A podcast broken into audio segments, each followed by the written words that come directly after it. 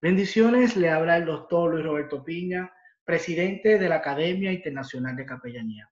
Y esto es Capellanía 101, un espacio donde trabajamos temas relacionados al área de la capellanía.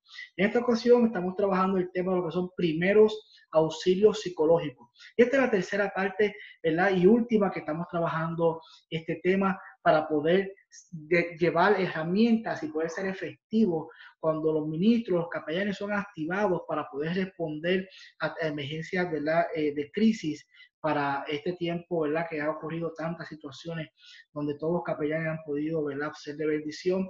Entonces, hemos trabajado estas tres partes para poder darles herramientas sencillas, fáciles, claras de poder comprenderla de lo que es los primeros auxilios psicológicos. Vamos a ver esta tercera parte donde vamos a enfocar ya para terminar en ocho acciones básicas.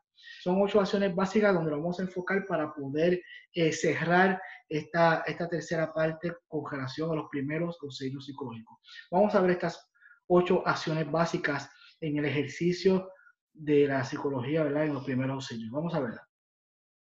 Estas ocho acciones eh, básicas para los primeros auxilios psicológicos, vamos a comenzar con el número uno, es contacto y acercamiento. ¿Cuál es el objetivo de esto? Es responder al contacto iniciado por los sobrevivientes o iniciar el contacto de manera compasiva, servicial y no intrusiva. Número dos, seguridad y alivio. ¿Cuál es el objetivo?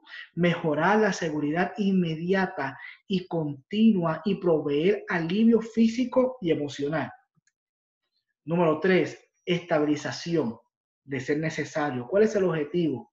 Calmar y orientar a los sobrevivientes que se encuentren abrumados emocionalmente o desorientados. Punto número cuatro, recopilación de información, necesidades y preocupaciones actuales.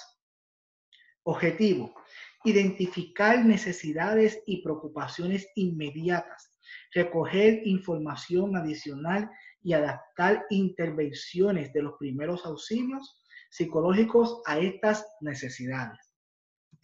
Número 5. Asistencia práctica. El objetivo. Ofrecer ayuda práctica a los sobrevivientes para tratar necesidades y preocupaciones inmediatas. Número 6. Conexión con apoyos sociales. Objetivo. Ayudar a establecer contactos breves o continuos con personas de apoyo primario y otras fuentes de apoyo tales como miembros de la familia, amigos, recursos de ayuda comunitaria, el gobierno, etc. Número 7. Información sobre el manejo de, de adversidades. ¿Cuál es el objetivo? Proveer información sobre reacciones al estrés y sobre el manejo de adversidades, para reducir la angustia y promover el funcionamiento adaptativo. Número 8. Enlace con servicios colaborativos. Objetivo, poner en contacto a los sobrevivientes con los servicios disponibles que tienen ya ellos acceso y que necesiten en este momento o en el futuro. ¿Qué le vamos a pedir aquí en Capellanía 101? Le vamos a pedir que usted pueda comentar este audio, este video, que pueda sugerir nuevos temas para poder seguir desarrollando este tipo de trabajo y por supuesto que pueda compartir esta información para poder seguir bendiciendo a nuestros hermanos. Así que nos vemos en una próxima intervención de lo que es Capellanía 101. Bendiciones.